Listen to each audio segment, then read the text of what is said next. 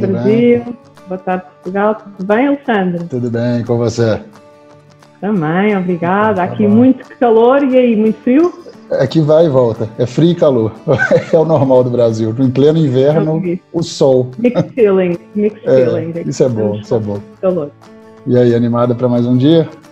Ah, hoje eu acho que o tema promete, não é? Exatamente. É um tema tem, temos, temos vindo a falar muito com os clientes e tudo, portanto, isso hoje vai, vai haver aqui muito conteúdo fantástico, certeza. Exatamente, tem sido uma grande tendência.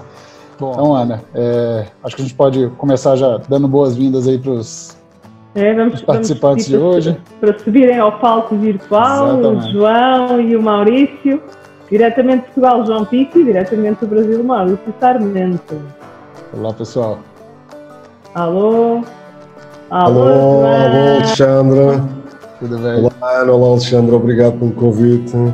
Nós que agradecemos a participação. Maurício. Alô, Maurício, bem-vindo. Olá, obrigado.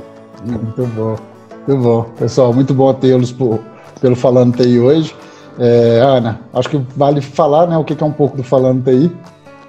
É, exatamente. Bom, antes de mais, só quero dar aqui, um, agradecer uma vez mais ao, ao, João e ao Maurício por estarem connosco, assim como todas as outras pessoas que têm estado aqui ao longo destas semanas e em especial hoje, uh, para ouvirem falar mais sobre video content. Quero também agradecer do lado do Brasil ao nosso Leozinho e daqui de Portugal a Mariazinha, que são as pessoas que fazem com que tudo isto aconteça em termos de comunicação. Portanto, sem esse back-office nós não conseguiríamos estar aqui. E, mais uma vez, somos sempre mais fortes, não é? E conseguimos fazer tudo de uma forma muito mais uh, assertiva e com um propósito. Portanto, queria agradecer primeiro que tudo. Depois, falando aqui um bocadinho do Falante TI, para quem não, não, não, não tem conhecimento do que é, o Falante TI nasce de um blog luso-brasileiro, já há alguns anos, que tem como propósito juntar este ecossistema das tecnologias de informação com o objetivo de partilha de conteúdo didático ligado a este setor da IT, de vendas complexas, B2B. E podem ser os mais variados temas, desde marketing, desde vendas, desde recursos humanos, desde o que é gerir uma empresa da IT, desde o que, o que é complexo fazer recrutamento para este setor tão específico, desde falar de tecnologia, de cloud services, o que for. Portanto, vários temas que estejam à volta disto. Nós, em 2018, cá em Portugal, em Lisboa, tornámos este blog no formato presencial, em que juntámos o ecossistema, convidámos este ecossistema para se juntar a nós e tivemos durante uma manhã com executivos, ou seja, desde CEOs de empresas de IT, diretores de marketing, diretores de venda, diretores de recursos humanos, em que os convidamos para um palco, em que colocamos questões e vão partilhando de facto a sua experiência, o que é que corre bem, menos bem, e a plateia também tem toda essa abertura para fazer questões. É de facto um momento muito de partilha de conhecimento. Voltámos a repetir uma manhã assim em 2019 e este ano tínhamos aqui como intenção fazer este evento presencial também em São Paulo e no Brasil. Mas o Covid uh, resolveu pregar-nos aqui uma partida e eu acho que muito bem pregada esta partida, porque fez com que Portugal e Brasil conseguissem novamente, obviamente formato digital, mas juntar-se aqui com este propósito. E, portanto, esta é a segunda edição do Falante aí no formato digital e o que nós optámos aqui muito para haver eh, esta troca de conhecimento foi convidar sempre uh, executivos, uh, pessoas especialistas, do mercado, tanto do Brasil como de Portugal, para falar de vários temas. Este formato aqui é um pocket marketing que tem um formato de facto muito especial, até porque o owner de, do Falante TI acaba por ser alto marketing e nós o que gostamos de fazer e o que sabemos fazer é marketing para TI. Mas, a pedido de várias famílias, resolvemos fazer este, este pocket marketing porque uh, num painel de marketing havia sempre muitas mais coisas para falar. Provavelmente, se calhar, não iríamos considerar um, um slot só de video, de video content. E hoje estamos aqui com este slot precisamente porque estratégia de content marketing é muito, muito, muito importante inserir numa estratégia de marketing digital, numa estratégia de um marketing offline, o que for, conteúdo em qualquer formato faz todo o sentido. Agora, o vídeo é de facto um conteúdo que ficou mais sexy nestes tempos de pandemia, não é? E eu acho que aqui o Maurício e o João vão ter muito para nos contar hoje, não é? E, e vocês vão ver que são pessoas muito experientes. Portanto, Alexandre, eu acho que uh, o que eu te sugeria é que nos apresentasses aí o, o Maurício, para, para, aqui em Portugal ficarmos a saber um pouco mais sobre o Maurício, pelo menos. Com grande prazer, Maurício, para começar, um grande parceiro da Outmarket, né? A gente já vem produzindo alguns vários projetos juntos e o Maurício é, veio de Salvador para São Paulo, é uma experiência longa aí, já passou pela Rede Globo. Hoje ele é o, o executivo da, da Content House, então focado exclusivamente no conteúdo. É professor da SPM, professor da Digital House, ou seja, já traz um grande histórico ali. E é, sua experiência ela vem com grandes empresas, pequenas empresas, médias empresas, ou seja, ele transita muito bem no mercado, produzindo vídeo aí para o mercado. Então, Maurício, muito bem-vindo, obrigado aí pela disponibilidade e pelo tempo para compartilhar o conhecimento com todos nós aqui hoje. Olá, obrigada. Ana. Olá, Oi, Alexandre. Olá, equipe da Outmarketing, tudo bom? Tudo certinho? É um prazer estar aqui com o Pico, é, realmente dividir esse bate-papo com vocês, que são uma referência para mim, que eu tenho um carinho muito grande por vocês da Outmarketing.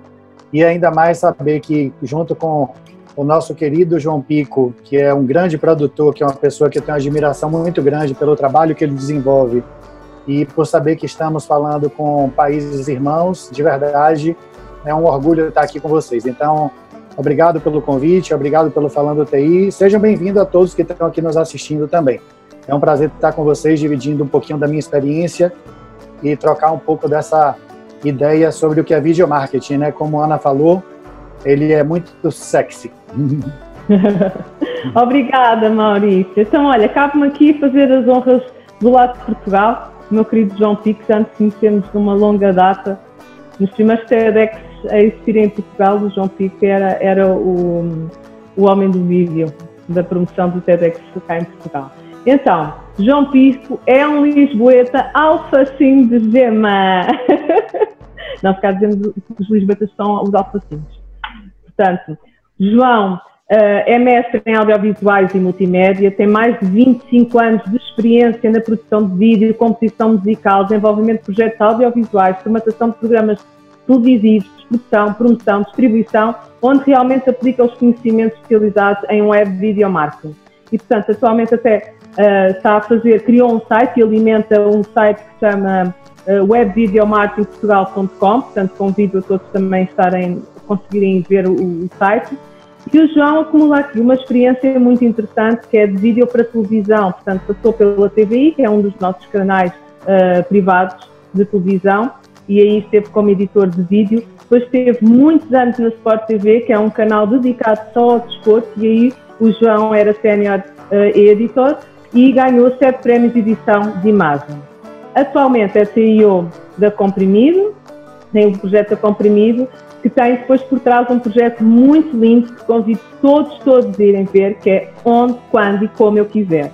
E este projeto tem um cariz uh, realmente didático, ou seja, é um projeto que reúne em formato de entrevista, de bate-papo, várias personalidades e especialistas no panorama mundial, e portanto vocês vão poder ter acesso a N entrevistas de pessoas dos vários pontos geográficos, em que estas pessoas partilham de facto as suas visões e experiências sobre a internet, e a tecnologia. E como é que o digital, na prática, veio vindo a transformar toda esta, hum, esta nossa sociedade que tem mudado todos estes hábitos consumo. É um projeto dedicado à literacia digital, onde, quando e como eu quiser. Obrigada, João. Obrigado eu, Ana. E queria também agradecer aqui ao Maurício as, as simpáticas palavras que, remeto também para ele. É um prazer estar aqui contigo, Maurício. Vamos aqui fazer um bate-papo que, que, temos que uh, dar mais valor aqui aos nossos ouvintes e esperemos que consigamos desmistificar esta coisa do vídeo, não é? É verdade, é verdade. Eu esta manhã já partilhei convosco, tive uma reunião e, e, e a pessoa dizia-me, ah, mas isto de fazer uma estratégia de video content é uma coisa também complexa, etc. Mas eu acho que não, e vocês vêm desmistificar um pouco isto. E já agora, olha, aproveito para lançar aqui uh, o nosso, a nossa conversa. Esta coisa do vídeo não é de agora. Eu lembro-me há 16, 20 anos atrás que fazia vídeos, aqueles vídeos corporativos, gigantes, mostrar as empresas, etc. Vídeo é uma coisa que já se usava, que nós usávamos nos nossos nos eventos uh, presenciais, etc. Mas agora, o que é certo é que o vídeo virou assim, um conteúdo sexy, não é? O chamado vamos fazer vídeos virais. Por que é que agora ficou de facto assim tão relevante o vídeo? Vocês conseguem me explicar isto? Queres é. começar, Maurício? Arranca aí, vai aí, bora Vamos lá. lá. Uh, Ana, é como você falou, o vídeo ele é sexy. A, a, gente tinha um formato de produção audiovisual com, todo, com toda razão. Você pontuou que a gente tinha um formato de produção audiovisual que era muito unitário, assim, a gente produzia um único vídeo para tentar contar toda a história de uma marca ou para tentar fazer todo o institucional de um negócio. A gente produzia um único vídeo para passar em um único canal, que era a TV, por exemplo. Só que hoje a gente tem vários canais, hoje a gente tem um consumidor conectado com diversos tipos de tela. A primeira tela já não é mais a TV, por exemplo, então a primeira tela já, já deixou de ser a TV há muito tempo, então eu que vim de TV, o próprio Pico, que tem uma história, uma trajetória muito parecida com a minha de início de carreira em televisão, sabe disso. Então, a gente precisa falar com esse consumidor onde ele estiver. A gente precisa entregar valor para onde ou onde ele estiver. É o quando, onde a gente quiser, não é isso, Pico? Então, antes de mais nada, a gente precisa voltar para algumas características e perceber que o vídeo ele é versátil, ele é memorável e ele é, inclusive, relacionável. Ou seja, nesse contexto, a gente tem ali as possibilidades de trabalhar com texto, por exemplo, com imagens estáticas, o vídeo, o infográfico, o live streaming, como a gente está fazendo, ele tem essa versatilidade, ele é mais memorável, a gente consegue contar histórias mais bem construídas com isso. Fazendo um pequeno comparativo que eu sempre faço com meus alunos em sala de aula, por exemplo, é que vamos supor que a gente está falando sobre uma receita. A gente tem ali uma receita de um pavê de Ferreiro Rocher, que é aquela sobremesa, que é aquele momento daquele doce e tal.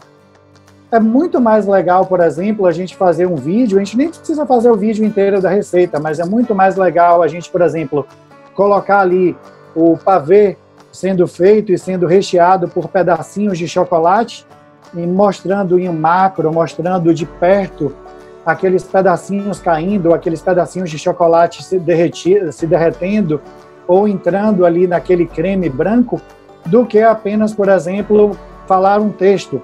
E a gente sabe que, por exemplo, o conteúdo ele veio lá da época dos nossos avós, por exemplo, onde as receitas aqui no Brasil, o leite moça a Nestlé, ela já colocava por trás do rótulo ali receitas desde a época de meus avós, por exemplo. Ou seja, é, as marcas já tinham percebido isso antes, antes na época analógica, antes do nosso digital, as marcas já tinham percebido isso e já estavam começando a entregar valor, elas já vinham se conectando com seus consumidores desde aquela época. Então o vídeo hoje é sexy, mas no final das contas ele tem essas características e de verdade ele acaba sendo imbatível, ele está super na moda agora, mas é porque de verdade ele tem essas características mágicas. Estou puxando a sardinha para a gente aqui em Pico. Obrigada. E tu, João, o que é que acontece? Eu concordo plenamente com o Maurício. Um, aqui, eu acho que o vídeo, um, já é sexy agora, porque eu acho que nós estamos a viver uma, uma, uma época de hiperconectividade e toda, toda esta tecnologia um, ajudou na, na distribuição, na, na, até na produção do vídeo. É? Nós hoje em dia temos um ecrã no bolso, mas também temos uma câmara fotográfica e uma câmara de filmar. O que isso faz é que vai, veio democratizar tanto a produção como um, o, o, facto de nós assistirmos vídeo. E para mim o vídeo, porque é que o vídeo é sexy? Tirando, um, mesmo tirando a internet da equação, o vídeo comporta uma comunicação que se calhar é a comunicação massiva, que se calhar é mais próxima da realidade, não é? Nós temos aqui, temos o, o vídeo, tem áudio, uh, o áudio nós podemos ouvir a nossa voz, como podemos também perceber uh, as ligeiras uh, pequenas comunicações não verbais do tom de voz, e ao ver uma pessoa a falar, eu posso estar a falar a sorrir e não, não essencialmente, e isto também é uma comunicação, não é? Portanto, o, o, o vídeo uh, junta várias comunicações não verbais que um simples texto ou uma fotografia não consegue fazer. Isto não, não, não desfazendo no, nos outros conteúdos, que, mais, lá mais à frente também, também vou dar a minha opinião, que são sempre muito importantes para uma, uma campanha de content marketing. Agora, juntando isto à, à super hiper conectividade, à cada vez mais eh, rápida evolução e, e rápida a internet que nós temos em casa, uh, nós com muito pouco tempo estamos a ver um, um vídeo HD e já há vídeos 4K no, no YouTube. Portanto, tudo isso veio ajudar com que o vídeo fosse realmente um produto sexy. Um, agora, eu acho que o mercado ainda não percebeu o poder do vídeo, mas isso uh, é para isso que eu e o Maurício estamos cá hoje a falar. Isso, é, só completando um pouco é, essa questão que o Pico falou, eu acho que além dessas características do vídeo, a gente, como a gente está falando de marketing, como a gente está falando de marketing B2B, a gente sabe que hoje também as marcas não só perceberam isso, esse poder do vídeo, algumas talvez não tenham percebido tanto, algumas não tenham uma pegada digital e por conta de, de desse contexto atual estejam agora correndo para se reorganizar nesse contexto, porém a gente sabe que as a concorrência hoje é muito maior, é, tem muito mais produtos no mercado e a diferenciação dos produtos também é muito grande. Então, nisso a gente precisa, e as marcas acabaram percebendo que elas precisam correr para se reorganizar. E, obviamente, o storytelling, as questões relacionadas e que o vídeo consegue abordar, como o Pico falou muito bem, não é só o vídeo, a gente é, coloca na estratégia de marketing digital, onde sempre que a gente tem um vídeo, por exemplo, se ele está na rede social como Snack, ou se ele está no YouTube, por exemplo, embedado no site, a gente sempre tem um texto ali para ajudar na estratégia de SEO, como o Pico falou. A gente tem sempre um estudo de palavra-chave, a gente tem sempre uma estratégia que não é só de audiovisual. O vídeo ele não está ali de forma aleatória, então a gente não está falando que o vídeo ele é único, exclusivo. Porém, ele tem essas características que deixa ele aí com um protagonismo muito grande. Exatamente. E isso, e isso é muito importante porque realmente a gente fala com os clientes que é justamente ter a cesta de conteúdo. Porque você pode ter um, um, uma pessoa que acessa a sua empresa que gosta de ver vídeo, outra gosta de ler artigo, outro gosta de baixar e-book, outro gosta de escutar um podcast, enfim. É trabalhar isso e entender qual que é o público lá de lá. E isso é muito legal porque vocês trazem aí é, tanto a história do vídeo, né, o, o, conteúdo de uma forma geral lá na lata, que você comentou da receita, ali já é um conteúdo que a Nestlé fazia lá atrás, mas o vídeo vem com a televisão, com os eventos, né, antes da internet, então sempre se utilizava muito vídeo para isso, e com a internet, é, a ascensão do vídeo ela ficou maior. Primeiro, as pessoas conseguem produzir vídeo dentro de casa. Né? Então, é, eu posso fazer um vídeo aqui e ensinar sobre o que eu conheço sobre marketing B2B. Pronto, e vira um vídeo ali. Só que existem vários desafios para isso acontecer, porque para criar um vídeo offline, contemplando TV e evento, é uma estratégia, e, contemplar, e criar um vídeo para estratégia digital, para a internet, é outra estratégia. Quais são os principais desafios e diferenças que vocês acham que são é, que existem nessa criação para o digital e para o offline, quando se fala de vídeo? Vai, posso começar eu. eu eu, eu, já pensei, eu já pensei mais no, no diferencial de, de, produzir conteúdo de vídeo para o offline e para o online. Uh, atualmente não, não penso mais. Eu acho que um bom produto, um bom produto de vídeo, seja um bom produto de, de texto, uh, o, o, texto tem que ser bom.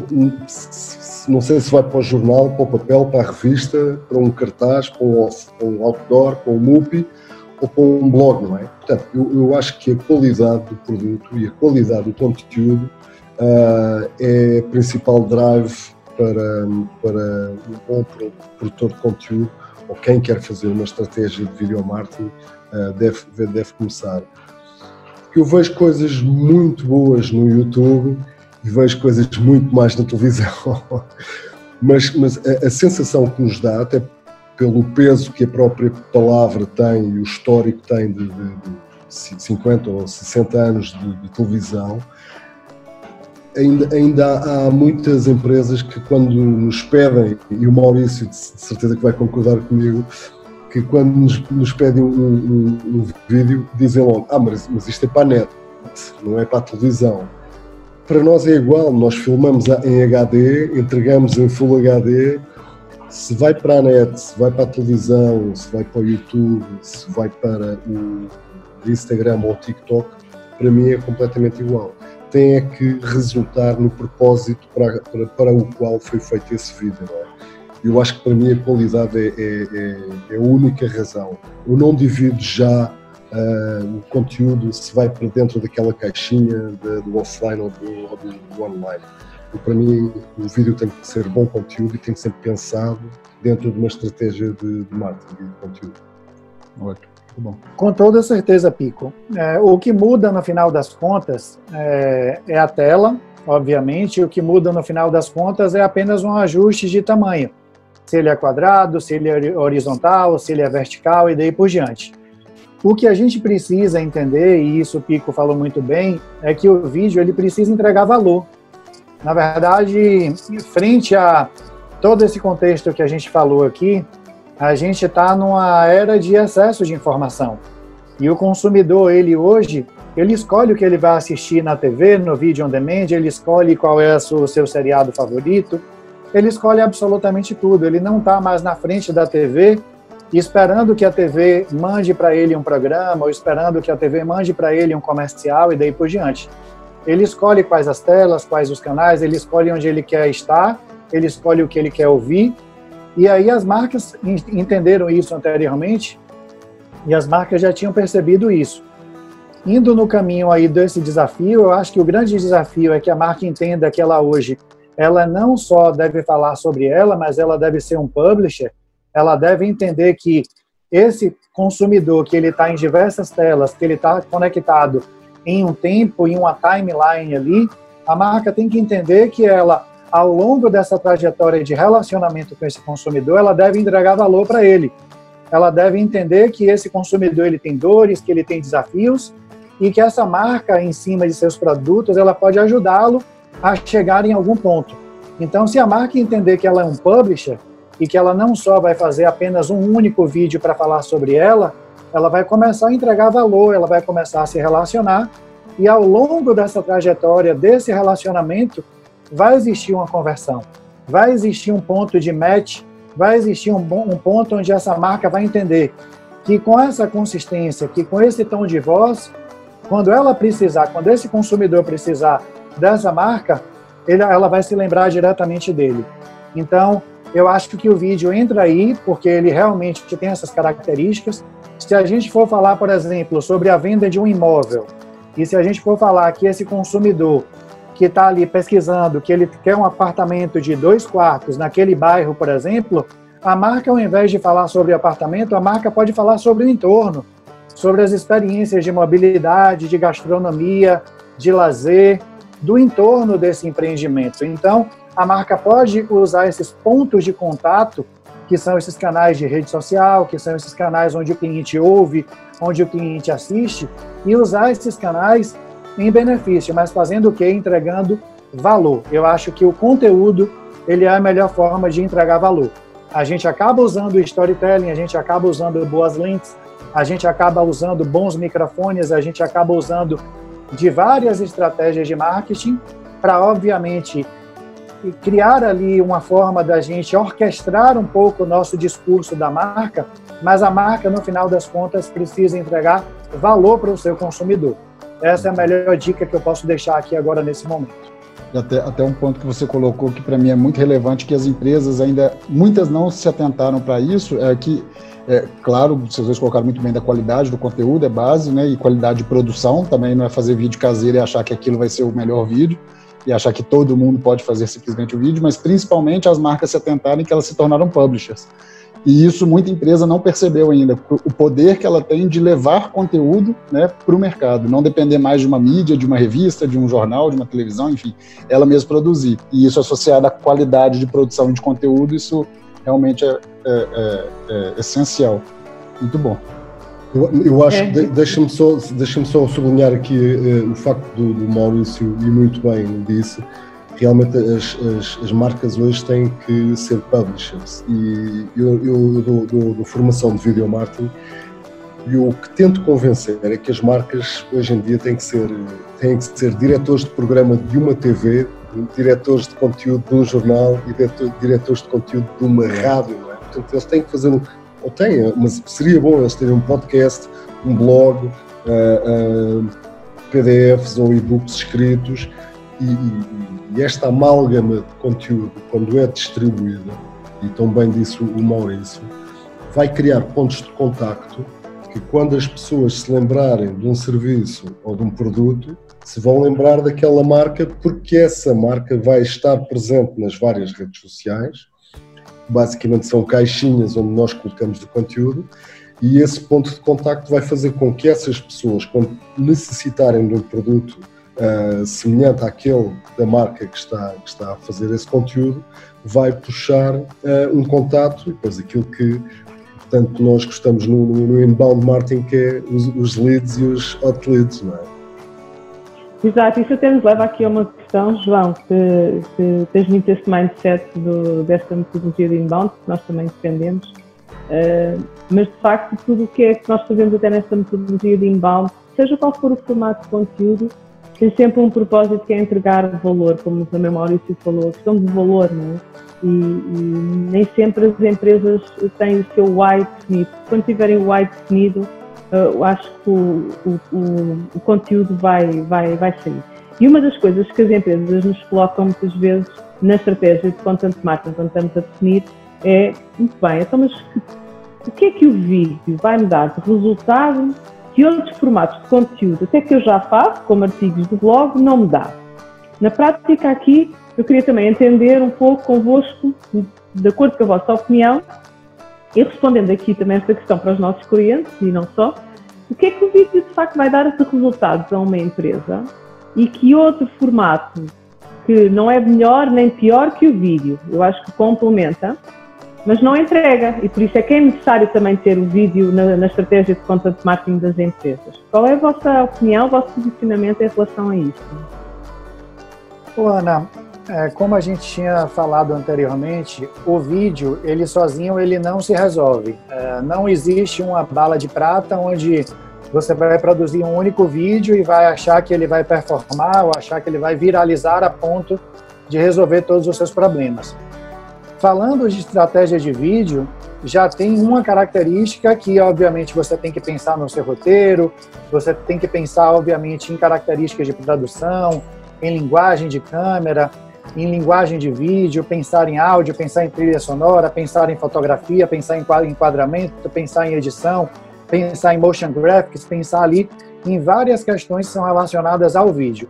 Só que a gente tem que voltar um pouco atrás, porque a gente está falando de marketing, a gente está falando de marketing digital e B2B.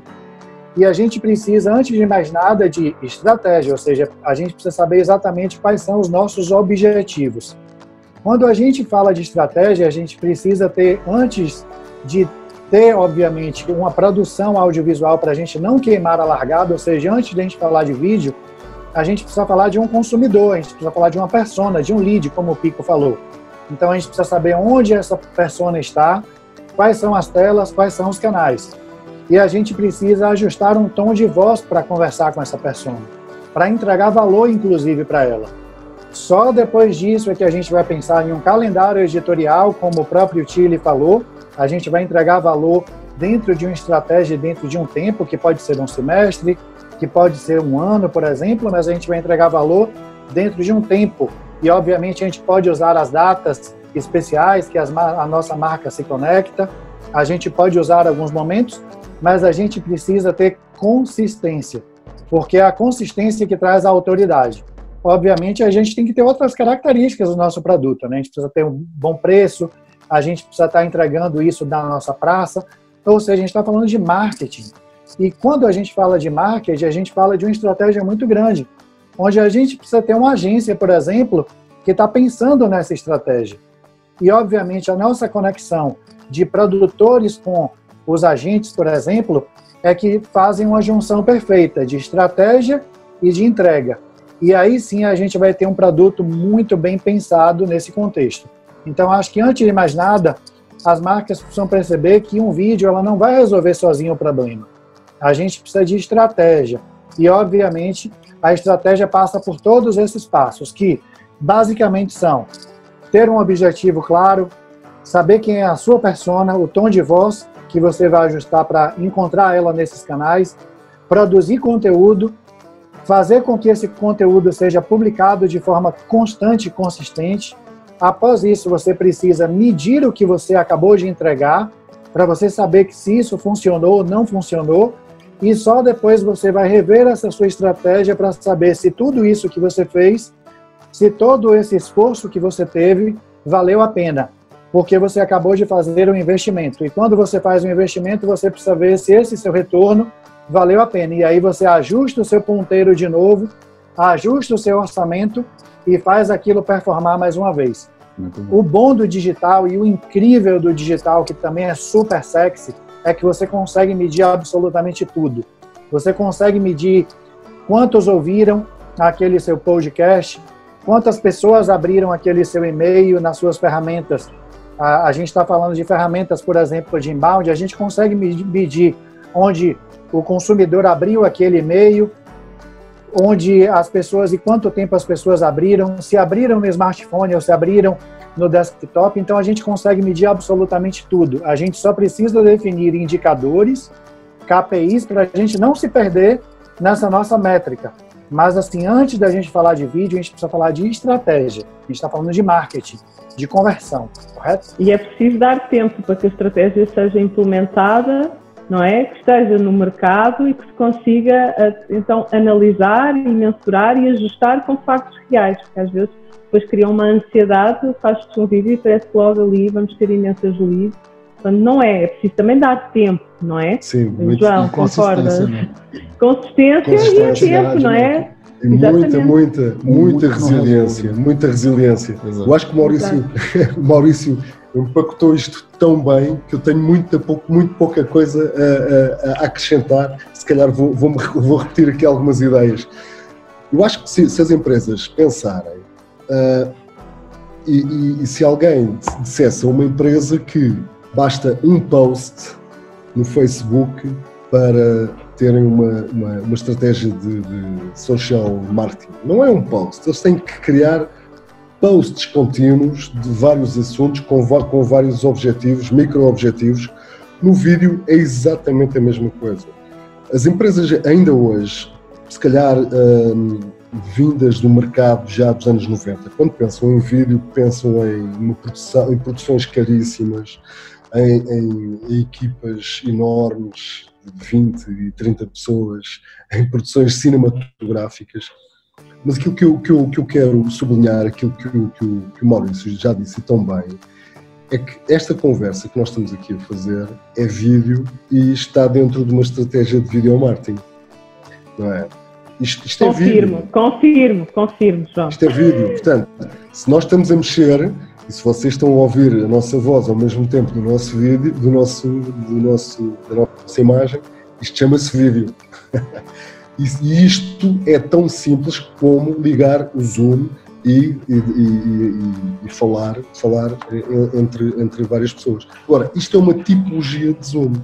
A Ana e o, Alexandre têm vindo a fazer uma estratégia de video marketing com estas reuniões um, do Falando TI, que vão colecionando vários, uh, vários talks do, do Falando TI e, depois uh, vão capitalizar este conteúdo, ok? Cobriste-nos a careca, pá. Não, é, é, para isso que nós, que nós estamos aqui, mas, mas é, é, é tão fácil e realmente uh, ah, um, tem de haver uma estratégia, tem de haver uma estratégia bem estruturada, tem, tem de haver objetivos, tem de se encontrar uma voz, uh, tem que, que, se capitalizar o conteúdo. Eu, eu, acho que as pessoas ainda não perceberam, e isso o Maurício estava a dizer também, nós hoje conseguimos medir todos os KPIs digitais, todos. Quem viu, quanto tempo viu, que país é que, é que estava, em que aparelho é que estava, se era, com dados demográficos, que idade é que tinha, se era do sexo feminino, se era do sexo masculino. Ou seja, se nós temos tantos dados que vêm ter, têm, vêm ter connosco, podemos, só podemos melhorar no futuro a nossa comunicação, não é? E, e, e este poder, e depois para quem, para quem sabe de SEO, mesmo por pouco que saibam de SEO, o SEO não é, não tem, tem alguns segredos técnicos de hard skills de, de, de Google e é chato fazer Google Ads, mas para mim o SEO é o, a arte de, da parte da, da produção, principalmente da produção de vídeo, é a arte de nós fazermos conteúdo para aquilo que o mercado procura, não é? Portanto, se nós sabemos o que é que o mercado procura numa determinada uh, área, seja, por exemplo, uma agência como a, Marketing, de, de, TI, de tecnologia, de comunicação, nós podemos fazer um estudo de SEO e começarmos a fazer conteúdo baseado nesse estudo, ou seja, não há, o, o achómetro acabou. O achómetro para os, para os, amigos brasileiros, eu não sei como é que se traduz, mas acho que é, é o achómetro. É o achismo, é o achismo, o achismo, pronto. O achismo ou, ou, ou o achómetro morreu, não há. Hoje em dia é tudo tão científico e tão, uh, tão certo que não, não há muito a inventar, não é? Nós temos várias coisas e várias, variedíssimas ferramentas free e pagas para nos levarem ao sítio certo em relação à produção de conteúdo.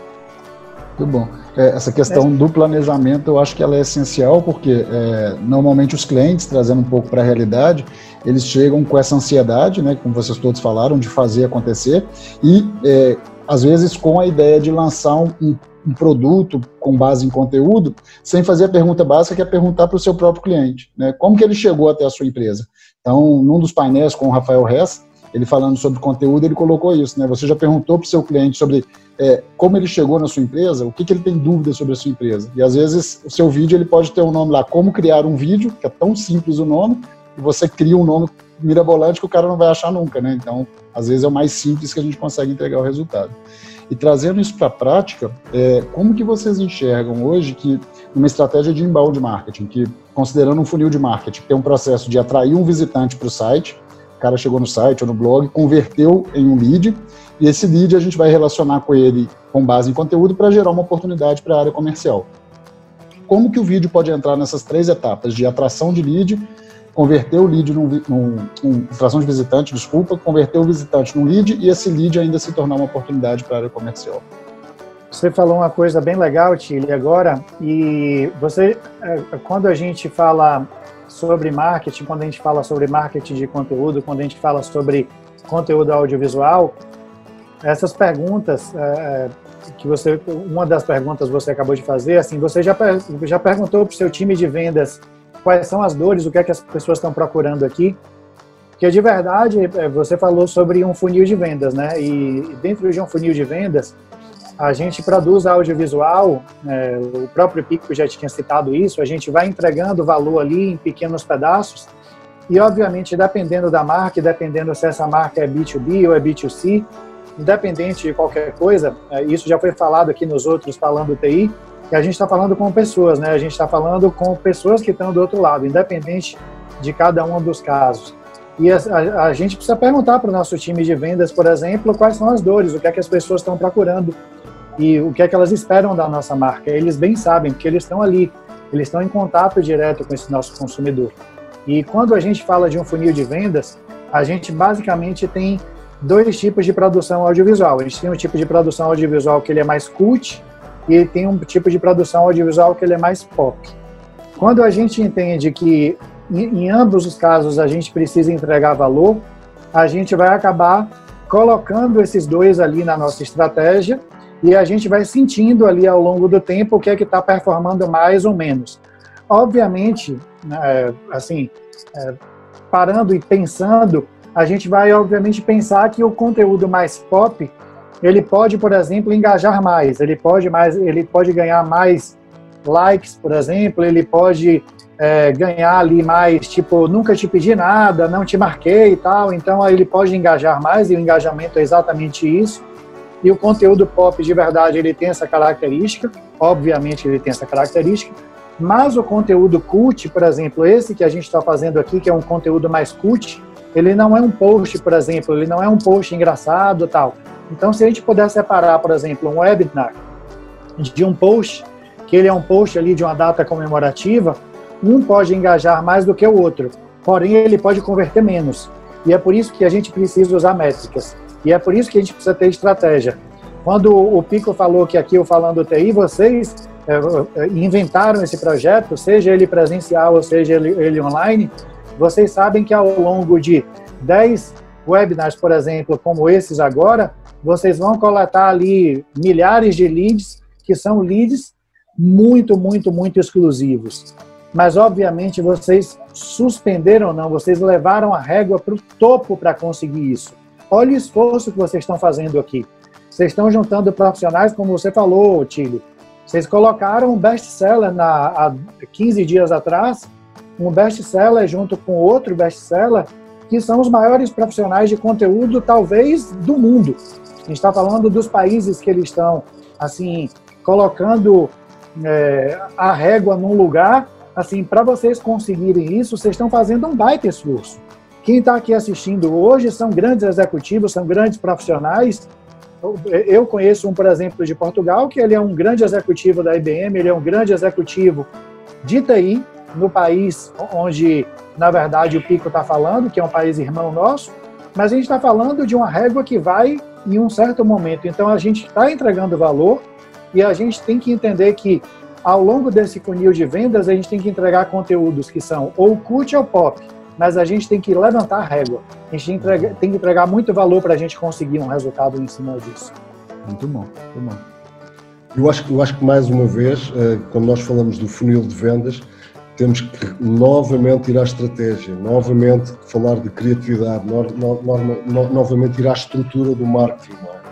E, e, e, quando nós começamos a fazer a estratégia de marketing, nós criamos o nosso funil de vendas a nossa visão de funil de vendas. Um funil de vendas de uma farmácia é diferente de um funil de vendas de uma agência de publicidade e é, e é diferente de uma, de uma, de uma fábrica de pregos. É?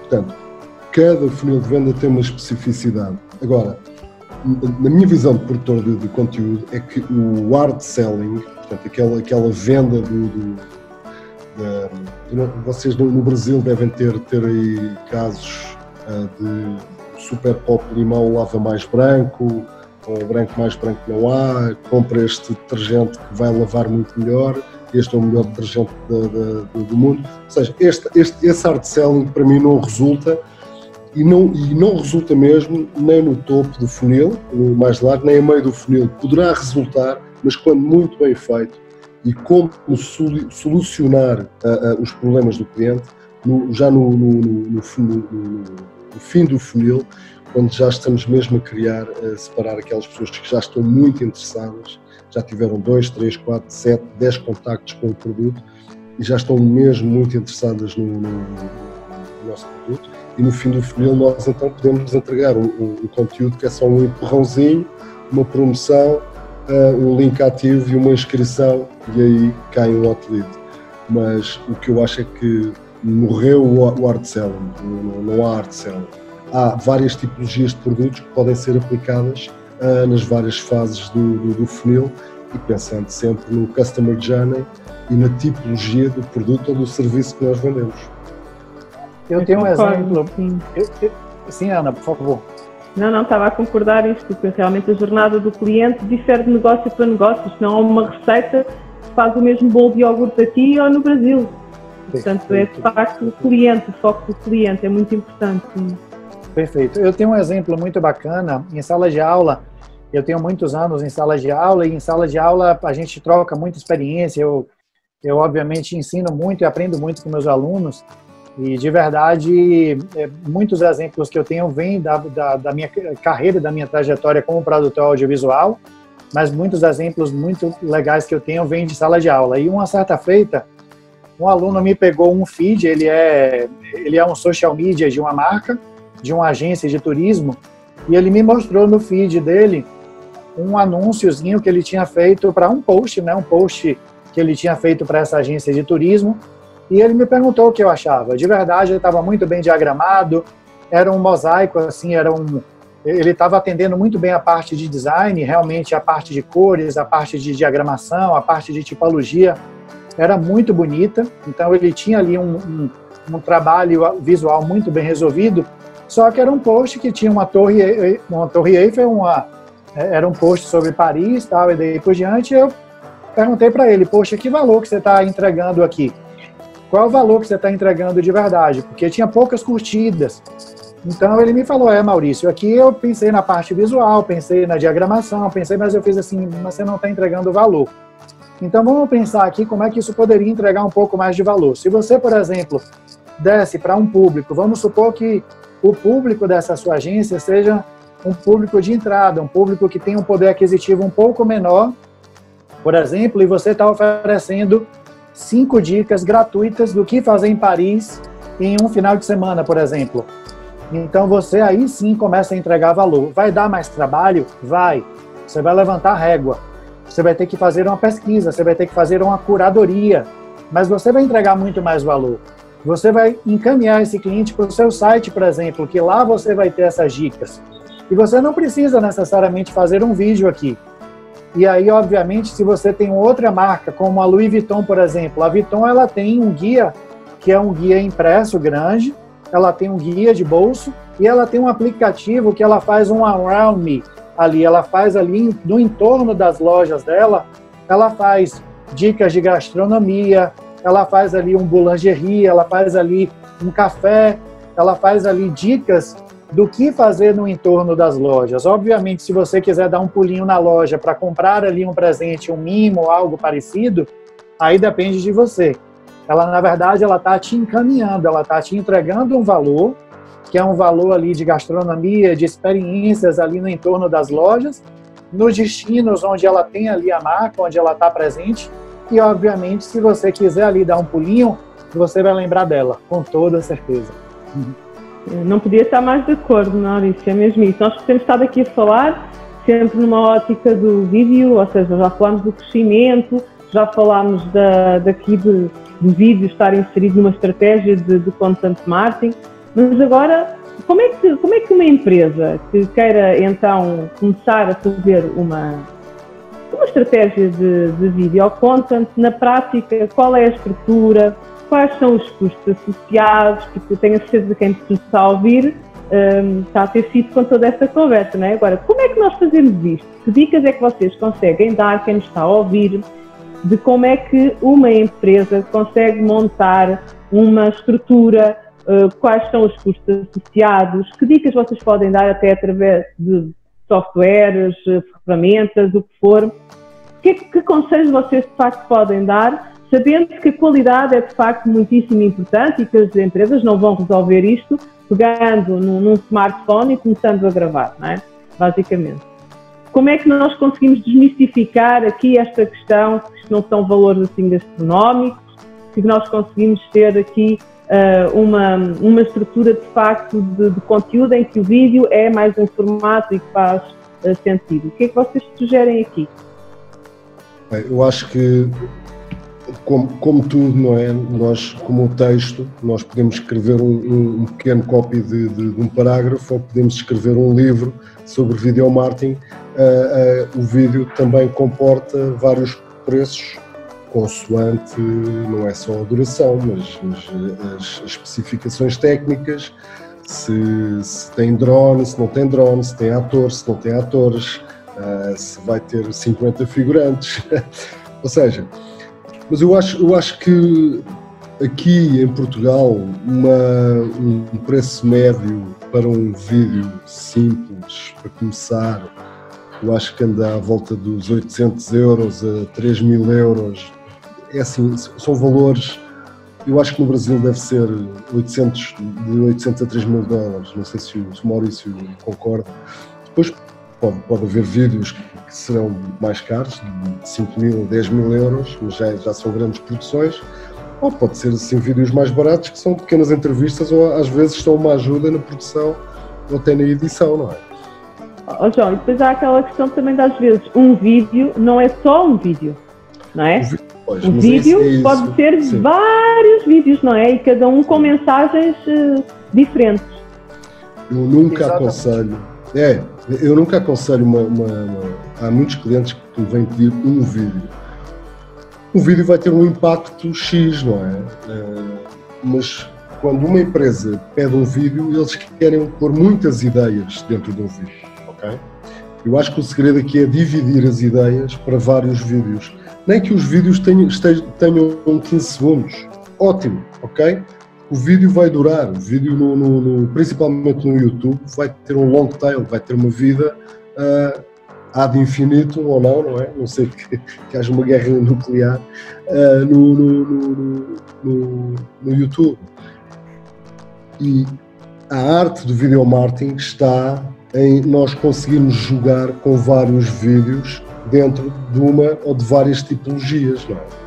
Nós aqui o que estamos a fazer e o que vocês estão a fazer é uma tipologia, são várias pessoas a, conversar de um uh, determinado tema e vão fazer uma coleção de vários vídeos e com esta coleção de vários vídeos, o Falando TI vai conseguir fazer uma estratégia de video marketing. Vai conseguir interligar, dividir, subdividir, aproveitar o áudio, meter nas várias uh, redes sociais, fazer quadrados, verticais, horizontais, aquela coisa toda, pôr no Instagram. E, e, isso é video marketing. Mas isto tem que ser sempre acompanhado com estratégia, isto tem que ser sempre acompanhado com, com copy, isto tem que ser sempre acompanhado, espero eu, com landing pages, com call to actions, ou seja, tem que ser muito bem estruturado. Uh, uh, eu, para convencer uma empresa que, uh, que o vídeo resulta, eu para já pedi à empresa para, para, lá está, para pôr o chapéu de diretor de programas de uma televisão que seria TV da minha empresa e que tipo de programas é que eles poderiam pôr nessa TV da minha empresa. TV Empresa X, ok? E como é que eles iam fazer, como é que eles iam encher a programação, de segunda a sexta, pensando na televisão tradicional, com esses programas. E quando eles veem, isso é um exercício que eu faço, e quando eles veem esse, esse Excel, a Ana já fez esse exercício, quando eles veem esse Excel, parece que eles percebem o Matrix, não é? Desfaz-se o Matrix e assim, ah, então eu posso fazer isto. Claro que podem fazer isso. Então qual é a tipologia do vídeo? Pode ser perguntas a clientes satisfeitos, pode, pode ser falar com todos os empregados uh, de uma fábrica, pode ser a história da fábrica, a história do, do, do empregado mais, mais velho daquele hotel ou daquele restaurante. Sei lá, há tanta, tanta, tanta coisa e o conteúdo é mesmo isso. E, e os, às vezes as pessoas, quando pensam em vídeo, vídeo marketing, vão logo, não, eu quero fazer um vídeo deste produto, vou falar deste produto para eu vender este produto ou para eu vender este serviço. O que não pensam é que se calhar uma história ligeiramente ao lado, mas com o umbrella daquela marca, vai vender.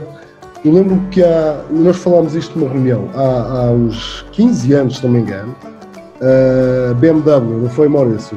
A BMW contratou Isso. nove ou dez super realizadores e disse-lhes está aqui um budget, façam uma curta-metragem. A única regra é que tem que meter um BMW. Isso é content marketing. Eles não estavam a vender o carro, o carro aparecia no meio da, da história. E como é óbvio, depois, na, na, na ficha técnica, uh, é, foi powered by BMW. Isso é tão simples. Mas deram-lhes uh, liberdade 100% para, para os realizadores fazerem exatamente aquilo que, que queriam e não era um vídeo de produto, não é? Este carro é muito bom porque tem vidros elétricos, tem ar-condicionado e tem ABS. Era só uma história em que por acaso o carro entrava. E isso podemos entrar depois no, no product placement, mas isto já foi para o digital e foi há 15 anos. E foi, foi um caso que eu, que eu acompanho, uh, foi soberbamente bem feito. Passo agora a palavra ao Maurício, que já estou a falar muito. Um, eu acho, Pico, que as marcas perceberam essa característica do, do storytelling há muito tempo. E teve uma vez que eu estava entrevistando o Ziraldo, que é um escritor super inspirador nosso aqui no Brasil. Não sei se vocês é, conhecem o trabalho dele aí, mas de verdade ele é super inspirador. E uma vez eu estava o entrevistando aqui no Brasil e ele me falou uma. A gente fez uma pergunta para ele sobre O Menino Maluquinho, a gente perguntou um pouquinho sobre a Professora Maluquinha, que são dois livros que ele escreveu, que são best-sellers aqui no Brasil há muitos e muitos e muitos anos. E ele falou uma coisa para mim que de verdade foi super inspiradora. Ele fez assim, eu estava perguntando para ele quem era a Professora Maluquinha e onde ele se inspirou. Ele fez assim, Maurício, as histórias elas são maiores do que a vida. Então, quando eu pensei na professora maluquinha, eu só pensei em uma professora maluquinha, mas na história isso ganha um outro lugar, isso vai para um outro imagético, isso vai para um outro lugar que não está ali só no papel. É como nos filmes, por exemplo. A gente se encanta, a gente tem a nossa série favorita, a gente tem nossos filmes favoritos. Eu sou suspeito em falar, porque no Procurando Nemo da Pixar eu chorei três vezes, então eu sou suspeito em falar. A minha paixão pelas histórias, a minha relação com a imagem, com a história, ela vai para um outro lugar. Mas assim, de verdade, a história ela tem essa característica. Só que quando a gente fala sobre isso, a gente tem que perceber que os orçamentos também têm que estar ligados, eles têm que estarem ligados diretamente com isso, porque assim, quando a marca pensa em contar uma história, isso você falou com muita propriedade, Pico, e no dia a dia a gente percebe isso, a gente não tem que pensar em um único filme, a gente tem que pensar primeiro naquela estratégia que a gente tinha falado. Então, quais são as dores dos nossos clientes, por exemplo? Ah, não, eu tenho um problema aqui de suporte, então meu vídeo vai ser um vídeo para resolver um problema de suporte. Que a minha marca, por exemplo, está recebendo 150 ligações por semana porque aquele produto tem um problema de suporte. Então, eu vou produzir um vídeo apenas para resolver isso. Ele vai ser pop ou ele vai ser cult? Depende. Eu posso fazer um videozinho engraçado em loop, em boomerang ali, só mostrando como resolver aquele problema. Eu posso fazer um infográfico com animação. Então vai depender muito desse, dessa questão. E como é que a gente faz isso para produzir em quantidade? A gente tem que primeiro se organizar e só depois é que a gente vai contratar aquele produtor audiovisual que ele pode, por exemplo, gravar em uma única diária. Se eu tenho, por exemplo, um restaurante ou um café, eu posso contratar ali aquele filmmaker ou aquela produtora de vídeo, junto com aquela agência, para ela fazer 10 filmes em uma única diária. Então, ela vai fazer o momento do brinde do happy hour, por exemplo, que pode ser apenas um slow motion das duas canecas ali se unindo. Ela pode ser um momento, por exemplo, do café, a experiência de tomar um cafezinho no final da tarde ou um cafezinho da manhã. Então, você vai fazer com que aquele, aquela sua produção, que você ia fazer uma grande produção, você quebre ela em pequenos pedaços e entregue pequenos valores, entregue pequenos momentos e pequenas experiências ao longo de um tempo. E aí você vai perceber que aqueles seus 800 euros ou 8 mil euros, por exemplo, você dividiu ele em pedaços, ou em reais, por exemplo, ou em dólar, aí indifere.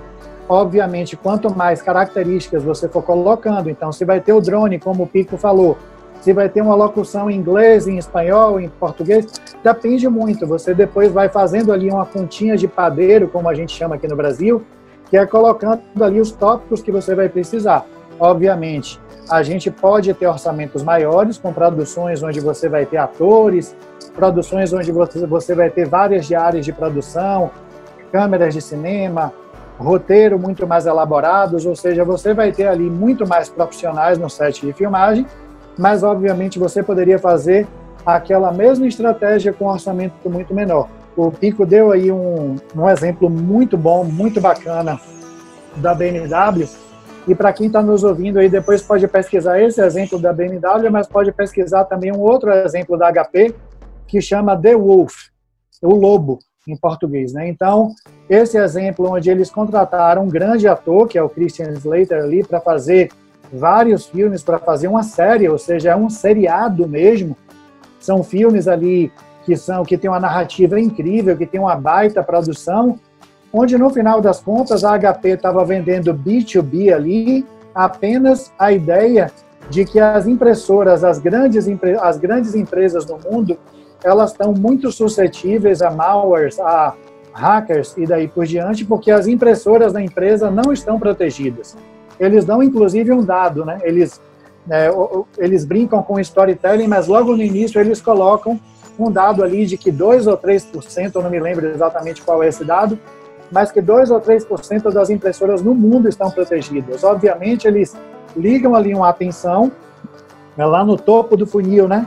Tipo, ah, não, agora eu vou repensar se de verdade as minhas impressoras elas estão protegidas. Mas essa mega produção, porque é uma marca muito grande, então ela levanta a régua muito, mas poderia ser um pequeno filme, uma pequena, um pequeno take apenas de uma impressora, saindo ali um papel, e nesse papel estaria ali uma frase. Você sabia que apenas 2% das impressoras estão protegidas no mundo? E aí esse papel é pego por essa pessoa e essa pessoa sai correndo, por exemplo. Ou seja, correndo para se reorganizar em cima de um dado que é um dado muito forte. E poderia ter apenas ali um, uma informaçãozinha escrita com a caveirinha, ou, ou seja, eu estou criando aqui uma narrativa para deixar claro de que essa impressora, ou essa impressora depois ficaria acendendo uma luz e piscando ali, ou seja, a gente está criando aqui uma narrativa para resolver o mesmo problema com dois orçamentos completamente diferentes mas a gente está entregando um valor e a gente tem uma estratégia por trás disso. Sabe? É o propósito, não é, Maurício? O propósito e o quanto isso, por exemplo, uma coisa que o custo aí era menor, podia estar depois atrelado a um outro formato de conteúdo, como um artigo de blog, se calhar, que eh, colocava ali a informação mais densa sobre, sobre essa, essa métrica, não é? Luana, de, deixa-me só contar aqui uma história que é muito rápida e, e, e vai, vai vai, vai, vai, as pessoas vão perceber exatamente aquilo que, que o Maurício disse agora. Eu estava a dar uma aula de, de video marketing online e estava lá um vendedor de carros que queria. Eu não sei que vídeo é que eu posso fazer, não sei que vídeo é que posso fazer. Eu fiz um exercício tão simples com ele. Eu fui ao Uber Suggest, que é um, um dos motores de pesquisa de, de SEO, e nós só pusemos carro ou carros e, e, apareceu uma das perguntas que as pessoas mais fazem é onde é que eu faço ou como é que eu faço o meu registro do meu carro, ok? Isso deu-lhe uma ótima ideia, que é fazer um vídeo a explicar às pessoas como é que faz o registro do carro. Este vídeo não é necessariamente um vídeo que vá dizer compra no meu stand ou vem comprar o meu carro. É um vídeo que está a entregar valor sobre uma umbrella, sobre uma, uma determinada marca.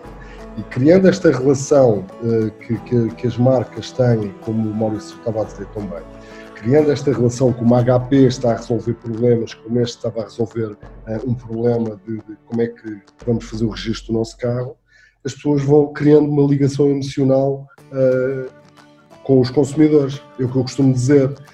Se me perguntarem, o que, se me perguntarem sobre um, um refrigerante, eu vou sempre dizer Coca-Cola, porque há anos que nós levamos a Coca-Cola. Agora perguntam-me se eu bebo Coca-Cola. Não, eu sou o pior, eu sou o pior consumidor de Coca-Cola. Sou, sou, capaz de beber uma Coca-Cola por ano. Agora, isto é top of mind, ok? E todo o conteúdo que nós, a, a tal resiliência que a Coca-Cola tem desde os anos 50 e vai criando, não é? Se, se alguém, se alguém dissesse a Coca-Cola não necessitava mais de fazer, uh, de fazer publicidade para vender claro que necessita para continuar em top of mind. E esse é o grande segredo, é nós estarmos a ser empurrados o máximo para cima, sempre com bom conteúdo, fazendo ligações emocionais e criando valor. Muito bom, muito bom. Excelente. Já estamos chegando no final aqui. Eu tenho só mais uma pergunta para fechar aqui, antes da gente passar para o QA, que é a pergunta de quem está participando com a gente. É, vocês comentaram aí que é, primeiro, definição da persona, né? ou seja, para quem vai ser comunicado, então fazer um planejamento. Depois, criar um plano editorial para resolver os problemas dessa persona. Criar, como o João colocou aí, talvez uma matriz, como se fosse uma, uma empresa TV, né? então Outmarketing TV, quais seriam os programas para a gente poder passar ali para aquela persona dentro daquele plano editorial. Então, esse seria o primeiro passo, que seria o planejamento. E aí, feito o planejamento, de uma dica prática mesmo, Quais, o que vocês sugerem para quem está participando com a gente aqui hoje de começar uma estratégia de vídeo na empresa? Fez o planejamento, que são essas dicas, e aí? Qual é o próximo passo? Eu acho que o próximo passo, Tilly, seria você perceber se você vai produzir isso in-house, ou seja, se você vai ter ali um, uma pequena produção que pode, inclusive, servir para esse canal que é uma TV interna, que é um lugar onde você faz uma comunicação interna para os seus integrantes. Obviamente, às vezes esse esforço não vale a pena, apesar da democratização do smartphone, apesar da democratização das câmeras e daí por diante, isso é muito bom, mas às vezes você não tem como montar ali um time, mesmo que seja de três pessoas, que tenha, por exemplo, um redator, que tenha um fotógrafo, um filmmaker e que tenha um editor. Às vezes vale mais a pena você contratar esses parceiros no mercado e com essa ideia de que você vai produzir em quantidade, porque aí o orçamento vai quebrado em pedaços, como eu falei. Em uma única diária você consegue pegar aquele grande vídeo que você ia produzir, quebrar ele em pedaços e você vai acabar percebendo que o vídeo vai custar 10% do que você tinha imaginado. Obviamente, lembrando que tem aquelas outras várias características, que são as outras características que podem aumentar o orçamento. Esse vídeo vai ter tradução, vai estar em duas línguas, vai ser legendado, vai ter motion, vai ter animação, não vai ter, vai ter atores, vai ser só com integrantes, tal. Então, todas essas características podem influenciar, obviamente, no orçamento do audiovisual, do produto audiovisual, mas eu acho que a dica é, primeiro, perceber se você vai produzir isso dentro de casa ou se você vai ter um parceiro para te ajudar nessa produção. Em segundo lugar, obviamente, nessa democratização, você tem que tomar cuidado para que a sua régua esteja bem alta. Como eu falei, a gente pode produzir um vídeo com apenas um take. A gente tem um exemplo que também foi em sala de aula, que nós produzimos um vídeo. Eu, eu, eu acabei tendo um insight antes de dar aula, tal. A gente precisava fazer um vídeo com storytelling bacana e que eu queria usar só mãos. E aí a gente fez um vídeo que era essa é a Fernanda, ela gosta de tomar duas cervejinhas depois do trabalho, mas ela sabe que se beber e dirigir, além de pagar uma multa de 3 mil reais, ela pode ficar quatro anos presa. Se beber, não dirija. Ou seja, a gente pode usar apenas uma mão, a gente pode usar ali uma boa história e produzir apenas com a mão, apenas com a impressora, apenas com o Ferreiro Rocher ali é, mergulhando dentro de um, de um creme, porém a gente precisa pensar se isso vai ser produzido com esforço nosso ou com esforço de parceiros, e apesar da democratização, se esse vídeo não ficar legal, ele pode ser um tiro no pé. Se a gente fala de gastronomia, por exemplo, uma foto sem uma boa iluminação, ela pode ficar ali desgusting, ela pode, ao invés de criar um bom estímulo para que ela fique bonita e para que a pessoa queira é, comer aquele doce ou aquele prato, por exemplo, ela pode ficar, já tinha tinha um, um Instagram na internet que colocava os pratos que ficam de verdade bem nojentos, assim, tipo fotos mal feitas, que ao invés de criarem um estímulo que você queira comer aquela comida, você vai, nossa, que horrível, que eu, não eu nunca comeria isso na minha vida. Então, tem que ter muito cuidado para você levantar a régua, ainda mais quando se fala de marcas, para você não entrar nessa ideia da democratização e de fazer um investimento baixo e aí o seu vídeo tem um áudio de má qualidade, por exemplo. As câmeras estão muito boas, os smartphones têm ali uma resolução muito grande em termos de 4K, em termos de gravação com mais frames por segundo para fazer slow motion, com câmeras mais estabilizadas, sensores melhores, mas o gargalo do áudio ele ainda continua. E isso também funciona com as câmeras de low budget, né, de baixo orçamento onde você tem uma resolução muito grande, mas a lente, por exemplo, que é o olho da câmera, ela é uma lente que, por exemplo, não resolve muitas coisas. Ou o áudio, por Sim. exemplo, como eu falei, que é um dos poucos gargalos, ou que é um dos primeiros gargalos onde a gente fala. Então, cuidado em produções mais democráticas, porém, cuidado para não deixar aquela produção ser um tiro no pé, como a gente chama aqui no Brasil. Muito bom, ótimas dicas. João, complementa alguma coisa?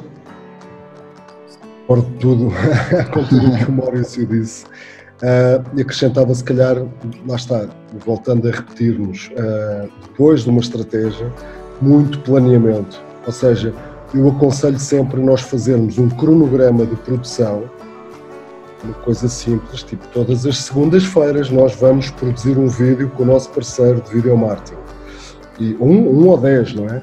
E um cronograma de distribuição e, e, e otimizando sempre ao máximo, não é?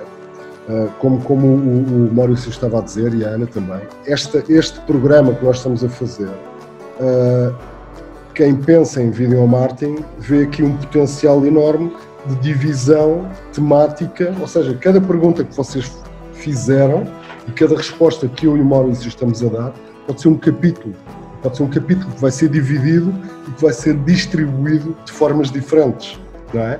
e não só de, de uma forma de tipologia, é só uma pergunta. Vocês podem inclusive até agarrar aqui uns soundbites meus e do, do Maurício e só isso ser um vídeo de 15 segundos.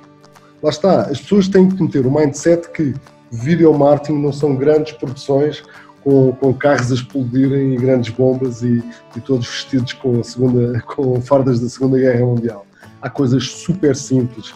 Aquele exemplo que, que o Maurício fez da mão é um, um exemplo extraordinário. Porquê? Porque tudo começa na, na criatividade. Criatividade, planeamento, cronograma de distribuição e cronograma de produção. Depois a otimização. Nós sabemos que temos a fruta e que da fruta podemos tirar a casca, o, o sumo, a polpa e até aproveitamos o caroço. Eu acho que é, é a única forma de nós mexermos com o conteúdo e estarmos sempre a capitalizarmos ao máximo o conteúdo que produzimos. Muito bom. Acho que para quem está participando aqui já sai com boas dicas de como começar uma estratégia de vídeo. E além de tudo isso, acho que reforçar que realmente pensar bem se faz isso interno ou, ou fora, né, com um parceiro, porque a qualidade, como vocês disseram, ela é essencial e às vezes pode ser um, um, tiro no pé aí de querer produzir internamente alguma coisa criativa, sendo que tem alguém especializado para fazer isso. Muito bom. Agora eu tenho algumas perguntas aqui que o pessoal já deixou, vou aproveitar para fazer. Antes disso, pessoal, não esqueçam da campanha para concorrer ao voucher da RD University. Tira uma foto, publica no LinkedIn com a hashtag falando TI, é, hashtag Outmarketing e hashtag é, RD porque amanhã, ao meio-dia do Brasil e quatro horas de Portugal, a gente vai analisar. Quem tiver mais curtida vai ganhar o voucher ali, que corresponde a mais ou menos mil reais, tá? Para poder fazer os cursos da RD University. Então vamos lá. Na primeira pergunta aqui, que é da Mirella, que é: qualquer pessoa da empresa pode ser o porta-voz na comunicação de vídeo ou o ideal é definir uma pessoa para cada tema, por exemplo? Então a gente tem que ter um porta-voz na empresa, vários. Como que ah, define o porta-voz? eu acho, eu acho que hum, esse porta-voz da empresa, isso agora já estamos a mexer um bocado em, RH, recursos humanos, uh, tem que gostar de comunicar, tem que ser um bom comunicador. Tem, tem que gostar e ser um bom comunicador. Há pessoas que gostam, eu gostava de jogar bem à bola, mas não jogo bem à bola. uh, um, eu acho que é fácil identificar numa empresa estou a falar de empresas com, com, mais de 10 pessoas, se calhar. Há uma pessoa que fala bem, há uma pessoa que sabe comunicar, que se sente bem em frente de uma câmara. Portanto, eu não vejo necessidade de arranjar uma pessoa para cada área, a não ser que essa área seja exatamente muito específica, não é? Podemos ter um, um, um diretor de marketing a falar da comunicação da empresa e depois, se calhar, temos de ter um, um diretor de tecnologia para falar da parte mais de programação ou development, ou seja, mas eu, eu, não, eu não escolhia muitas pessoas, até porque a humanização da, da, das empresas, que tanto é preciso agora, eu acho que as empresas são conjuntos de pessoas, não é? Se nós, se nós perguntarmos o que é que é uma empresa, uma empresa é uma abstração, não existe na natureza. É uma, uma organização social, é uma organização social com fins comerciais. E, no fundo, são, é um aglomerado de, de pessoas a trabalharem por um objetivo. Infelizmente, às vezes não, não, nem sempre acontece isso, mas quando, quando a roda está bem afinada, é isso que acontece. E se vocês forem ver, um, cada empresa tem uma, uma persona, não é? Temos o Steve Jobs com, com, com a Apple, temos o, o Bill Gates com a Microsoft, temos o Elon Musk, ou seja, vamos humanizar ao máximo as empresas. Mas lá está, tem que ser pessoas que saibam falar, que saibam estar em frente de uma câmara e que se sintam minimamente à vontade para passar uma mensagem que também tem que ter uma estratégia e uma voz. Concordas, Maurício? Uhum. Concordo plenamente e tenho inclusive, Pico, um exemplo bem legal que nós produzimos aqui. Uh, a gente produziu agora, logo no início da, da pandemia, a gente produzia para um cliente nosso, na verdade é um cliente da Outmarketing, da Outmarketing Brasil, na verdade a gente tem a Outmarketing Brasil e a Outmarketing Portugal, que é um Outmarketing só, mas que é um cliente nosso e que é um cliente muito querido e que estava com um problema porque o, o, os data centers dele, por conta da, da pandemia, não estavam podendo ser visitados pessoalmente, ou seja, as pessoas não podiam ah, não podem, nesse momento agora, visitar o data center pessoalmente.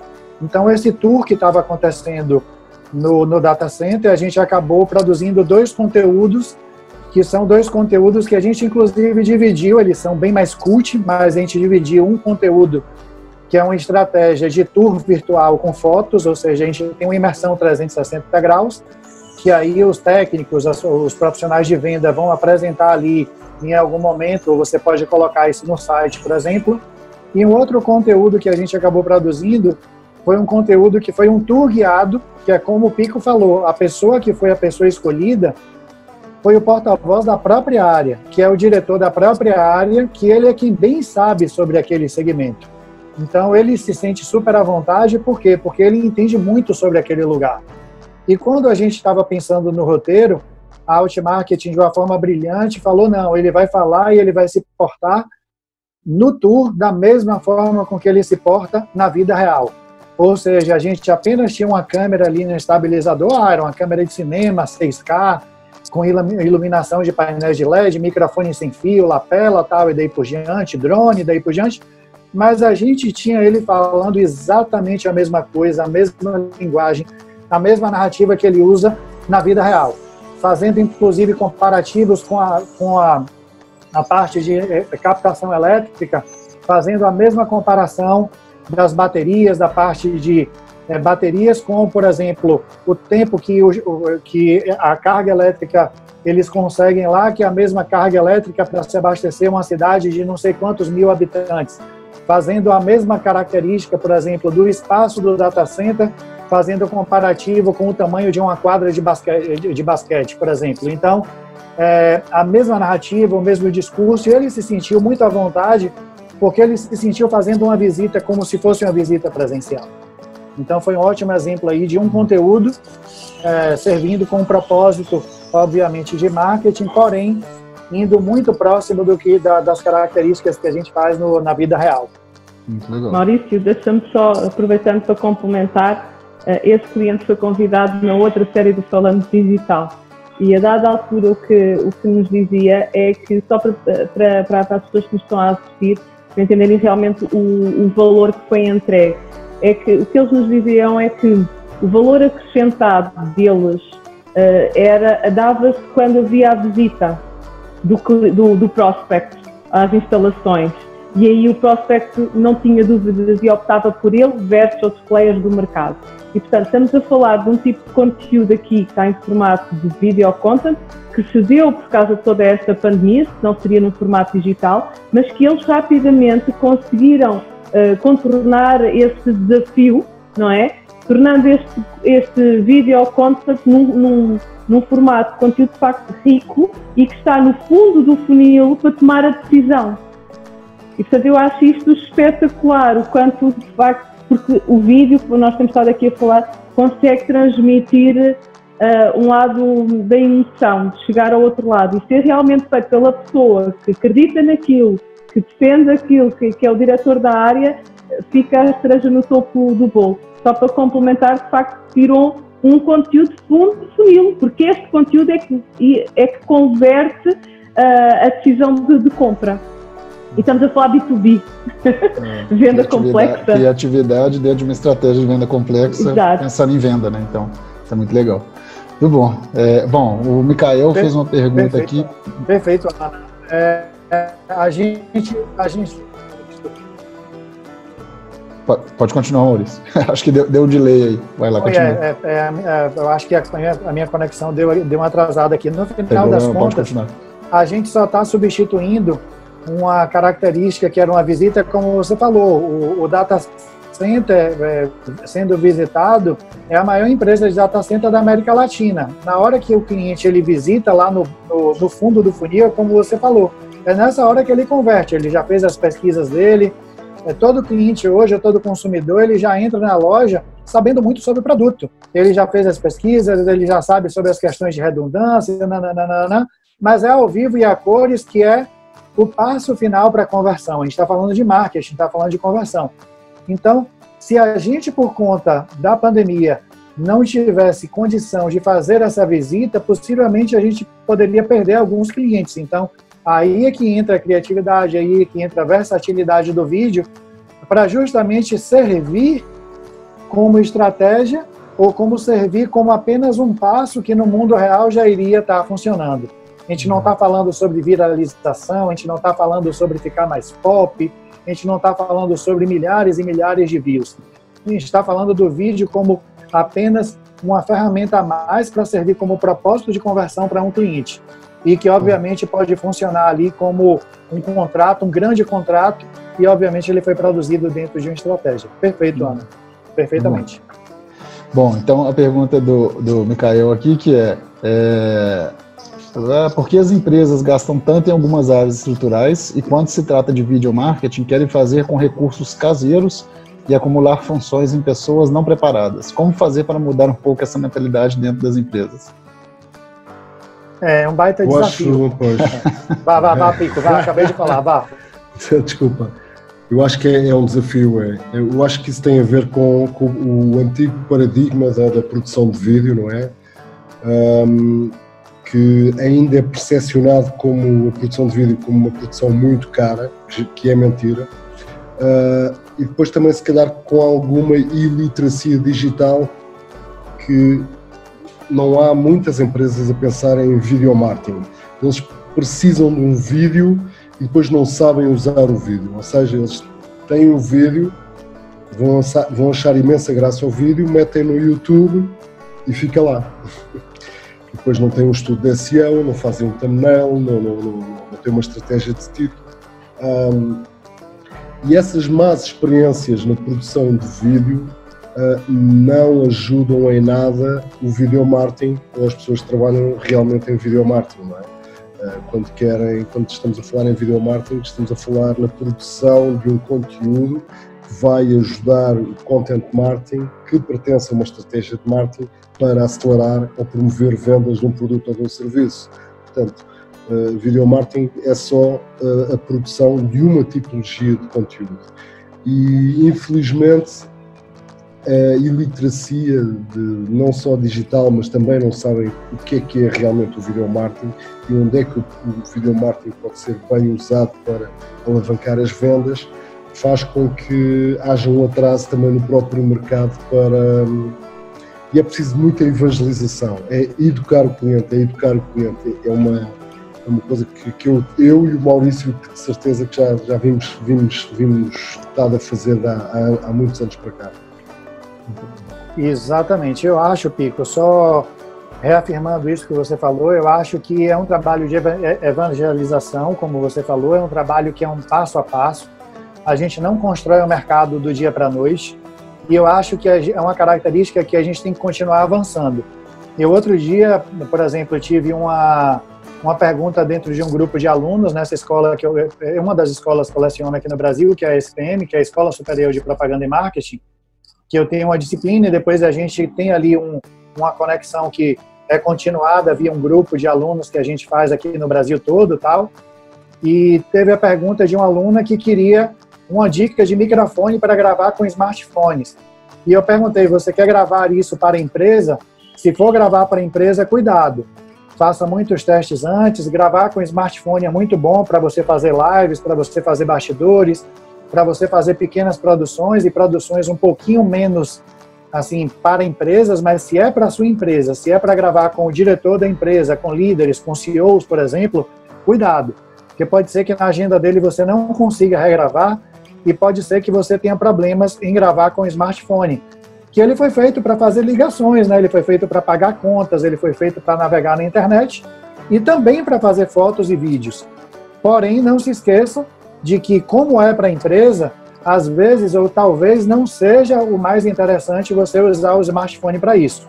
Talvez uma câmera que a empresa tenha, ou talvez contratar uma agência, uma produtora ou até um filmmaker. Então tome muito cuidado, porque a gente está falando de empresa para empresa, tá?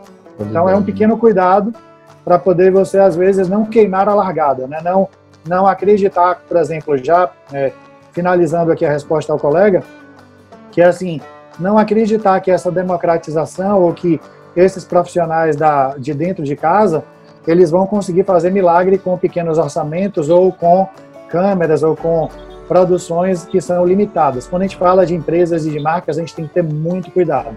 Eu acho que a ideia é mais ou menos essa. Muito bom, ótimas respostas. Bom, eu tenho mais três perguntas, uma já foi respondida, as outras duas eu vou fazer uma para cada um para a gente poder conseguir finalizar aqui, para chegar no final, até para vocês passarem as dicas, que eu sei que o pessoal fica até o final aqui esperando também essas dicas. Uma do Caio aqui, Caio, já foi respondida, que é para começar uma estratégia de vídeo é necessário uma superprodução ou podemos começar com o básico? O que seria, o, que seria o básico para começar? Foi o que vocês já responderam, então já está ali do processo todo de planejamento. Depois do Guilherme, que fala um pouco aqui, vou fazer um resumo, a pergunta ficou é, ampla aqui, mas é no mundo globalizado em que existe a empresa ela pode atuar em várias regiões, é, em várias geografias, como que pode ter em conta para garantir o equilíbrio é, da identidade cultural, fazendo que o mesmo produto, por mais global que seja, resulte da melhor forma na, na geografia específica onde o vídeo será apresentado. Né? Então, como que o mesmo produto, talvez Brasil e Portugal pode ser um exemplo, como que para comunicar a mesma coisa pode usar a cultura para isso. Então, Maurício, se quiser responder, porque a próxima é até sobre Portugal, João, então vou deixar para você. Uh, obrigado, obrigado pela pergunta, obrigado, Guilherme. E no final das contas, eu acho que o primeiro trabalho é aquele trabalho que a gente tinha falado do time de vendas. É perceber quem é esse consumidor, qual é o tom de voz e como é que esse consumidor e quais são as dores dele. Então, você está certíssimo em falar de uma característica de globalização, porém, a sua marca, às vezes, ela pode estar ali num bairro, por exemplo. E você pode ter essa percepção porque é uma loja, porque é um, é um produto que você oferece geolocalizado dentro de um, pequeno, de um pequeno espaço ou de uma pequena região, que pode ser aqui em, em Pinheiros, em São Paulo, que pode ser num bairro, por exemplo, daí de Portugal. Então, isso, na verdade, é uma percepção que você tem que ter em primeiro lugar.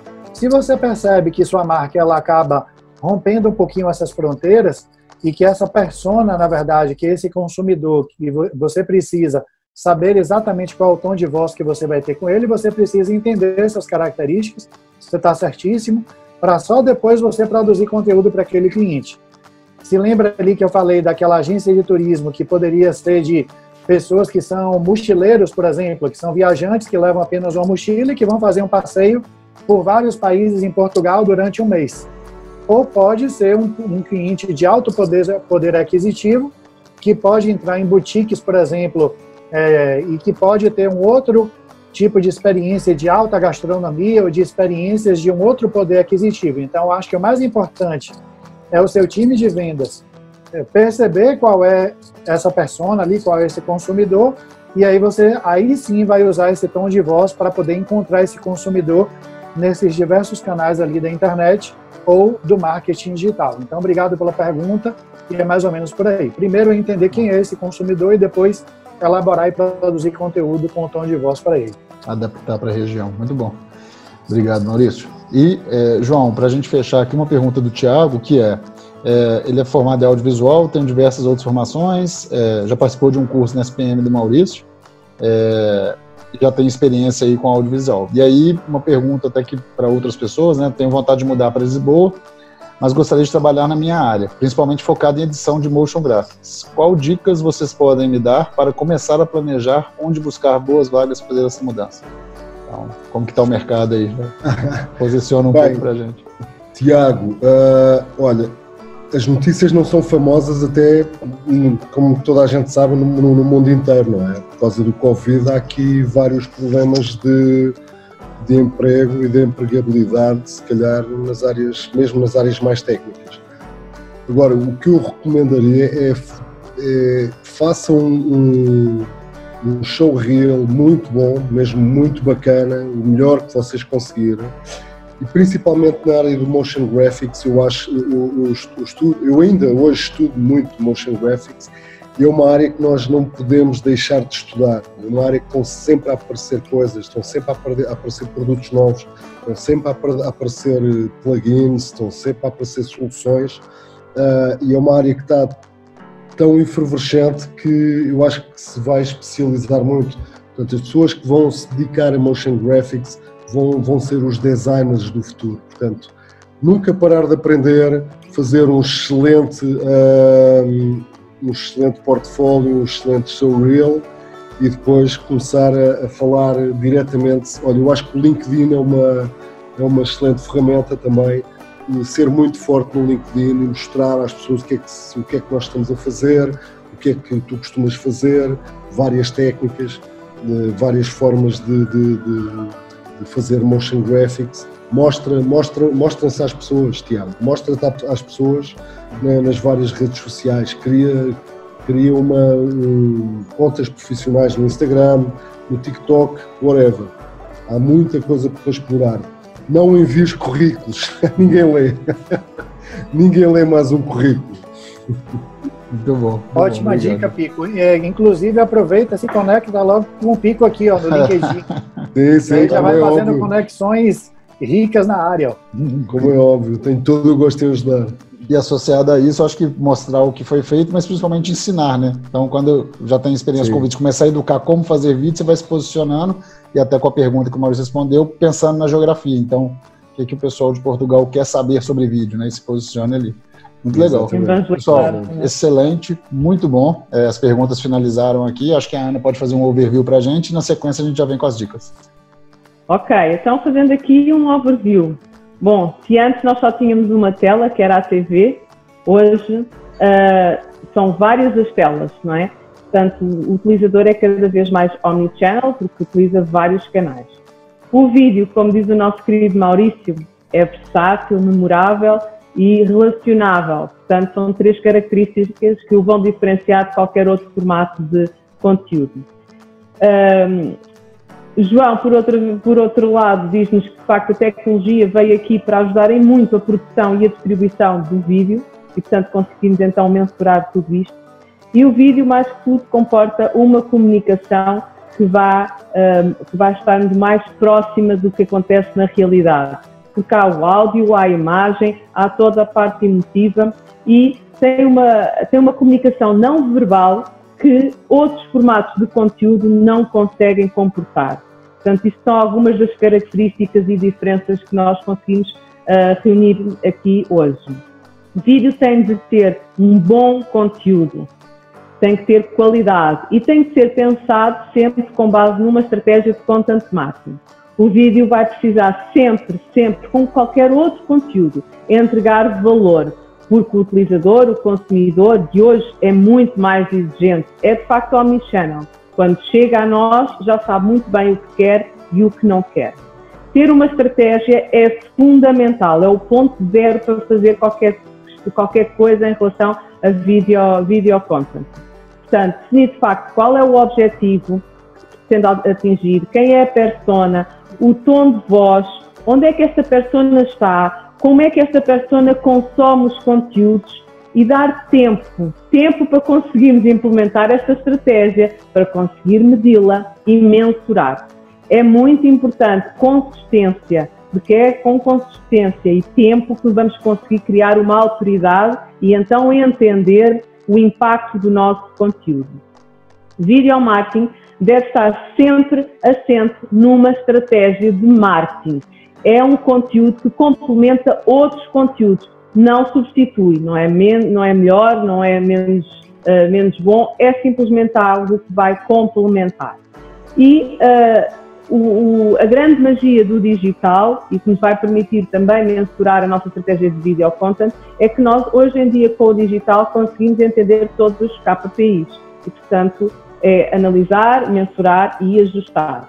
Quando estamos a pensar numa estratégia de video content, temos que pensar num funil, ok? E para cada fase do funil, temos que definir quais são os temas que de facto queremos entregar. E o Maurício falou: há conteúdo que é cute, é conteúdo que é pop. Agora defina o que é que aqui nós podemos colocar em cada fase do, uh, do teu funil, porque cada negócio tem o seu funil, não é?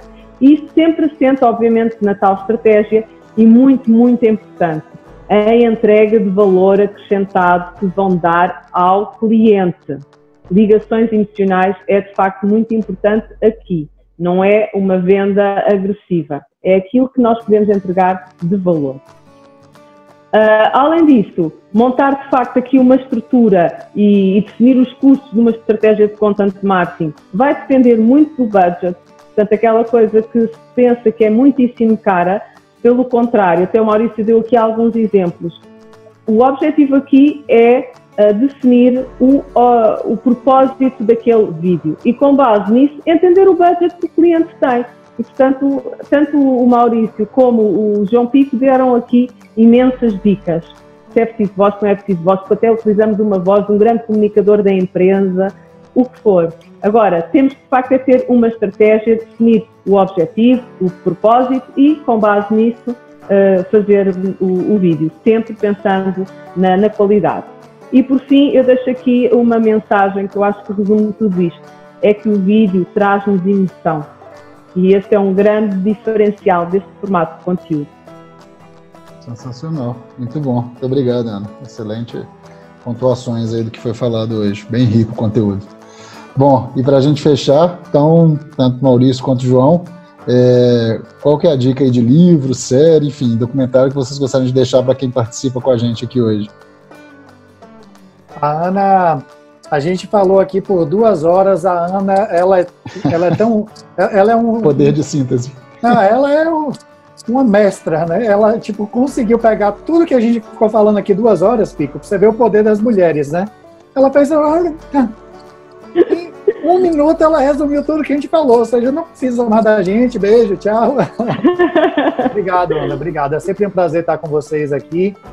É, obrigado, Léo, porque eu sei que você está aí. Obrigado pelo time Outmarketing que está também por trás, fazendo tudo isso acontecer. Mas, de verdade, desde que eu conheci aqui o Chile, o Alexandre de Chile, eu sabia que vinha uma conexão muito boa, porque a gente conhece no Arriar das Malas, a gente fala aqui no Brasil, um grande profissional e de verdade tem uma sinergia muito grande com vocês, um respeito muito grande por vocês. Então, antes de mais nada, obrigado, obrigado, Rico, por trocar essa experiência. De verdade, você é um cara inspirador. E obrigado, Ana, obrigado, Chile, porque de verdade é um prazer, um orgulho muito grande ter esse nosso relacionamento como profissionais, como profissionais da educação, do marketing digital e também como colegas aí profissionais de de marketing digital aí para o mercado também. Obrigado. Obrigada a nós, Maurício. Muito obrigada. O sentimento e é aí, é vai minha dica de hoje. Ah, nas aulas, eu utilizo sempre cinco aplicativos. Né? A gente tem os aplicativos que a gente usa para poder tratar imagem, para poder tirar melhores fotos, para poder fazer pequenas animações e para poder fazer pequenas edições. Então, basicamente, eu uso esses aplicativos aqui, que são ah, eles estão aqui na tela aqui uhum. agora. Então, basicamente, é o Snapseed, o Canva, o Spark Post, o InShot e o PixArt. Então, são basicamente esses cinco aplicativos. A minha dica vai hoje para o Snapseed e para o Canva. O Snapseed ele é o aplicativo de tratamento de imagem do Google. Ele é um Photoshop do Google e ele é incrível. Ele é muito intuitivo e ele tem várias características ali bem, bem, bem fáceis. Então, ele tem um passo a passo ali que, se você entender mais ou menos como fazer pequenos ajustes na imagem, ele, inclusive, tem ferramentas muito boas de correção de perspectiva, correção de posição de cabeça, de tratamento de pele e tal. Lembrando que menos é mais, né? Então, se no Photoshop menos é mais, aqui também vale essa mesma regra. E o Canva, na verdade, para quem não conhece, e para quem não tem um designer dentro de casa, para quem tem um designer dentro de casa, não faz sentido nenhum usar o aplicativo Canva, porque de verdade, um bom designer ele vai fazer tudo isso que está aqui muito mais, e obviamente ele não vai precisar usar templates, mas as minhas dicas de hoje vão nesses dois aplicativos, que são é, do, dos cinco aplicativos que eu uso para dar a minha disciplina de video marketing na SPM, são dois do que eu falo lá. Obrigada. Com você. Olha, uh, as minhas duas dicas, eu posso pôr aqui o, o site, o site de, de, Eu vou dar um site sim, que é o, é o Vimeo Video School, eu vou pôr aqui no chat, que tem imensas, imensos vídeos sobre os segredos do vídeo, como filmar, cuidados de ter com a luz, uh, cuidados com a edição, várias. Um, várias uh, dicas de, de, realização, etc. E, e, a segunda dica é um site, é um bocadinho mais específico para quem quer entrar na área do motion graphics, e é o videocopilot.net, que realmente quem quer aprender Boa dica. isto é, é, é, é mais, é mais muito mais motion graphics mas uh, quem quer entrar no, no, After Effects e saber aqui alguma coisa até de cinematografia, efeitos especiais, como fazer um, um, uma espada da Guerra das Estrelas em três passos. Dá umas ideias giras para, para vídeos de empresas, não sei. Mas, mas realmente são. O vídeo Copilot é muito mais terra a terra, é muito mais que. Muito mais para quem está a começar no vídeo. O vídeo Copilot, uh, desculpem, o Vimeo, o Video School é muito mais para, para, para pessoas que estão a começar no, no vídeo. O vídeo Copilot é mais para, para pessoas que já estão um bocadinho à frente, ou então podem começar também a aprender After Effects, que é uma, uma ferramenta muito gira em complemento da, da, do, video, do Video School. Obrigada, João. Olha, eu queria também agradecer imenso ao Alexandre e à Ana, não é? Toda a equipa que está aí por trás. Estou farto de ver aqui a Maria Aires. Queria mandar um beijinho. Maria, um beijinho. e agradecer aqui a companhia do, do, do, grande Maurício Sarmento. Temos que, temos que falar e temos que tocar aí mais umas ideias, até para, quem sabe, no futuro fazermos aqui umas ações juntas para, para educarmos o, o, o mercado. Eu acho que o mercado precisa de ser educado, precisa de ter mais informações como é que, como é que funcionam, porque no fim depois ganhamos todos, não é? Ninguém quer vender maus produtos e todos queremos o, o, o sucesso, o máximo sucesso para os nossos clientes, uh, quer dizer que entrávamos aqui numa, numa espiral de sucesso em que todos, todos nós tínhamos a, a ganhar com isto eu adoro, adoro falar e, e, adoro transmitir conhecimento, por isso é que eu gosto também da formação. Uh, já vi que o Maurício também. O Maurício e eu somos muito parecidos, não é? E qualquer pessoa que, que queira, que venha, entre em contato comigo, já, já percebi que, que puseram aqui o meu perfil no, no LinkedIn. O LinkedIn realmente é, é, a plataforma onde eu estou mais, estou, estou mais tempo. E, e obrigado mais uma vez à Ana e, e ao, ao Martin e ao Alexandre e foi mesmo, realmente foi, foi muito chique. Muito bom. Pessoal, muitíssimo obrigado. Agradecer novamente vocês aí, Ana. Foi um prazer novamente Muito dividir o palco aqui com você. E que venham os próximos e até a semana que vem. Obrigado. Muito obrigada a todos. Tá Obrigado, pessoal. Boa tarde. Até Tchau, tchau. Tchau, tchau.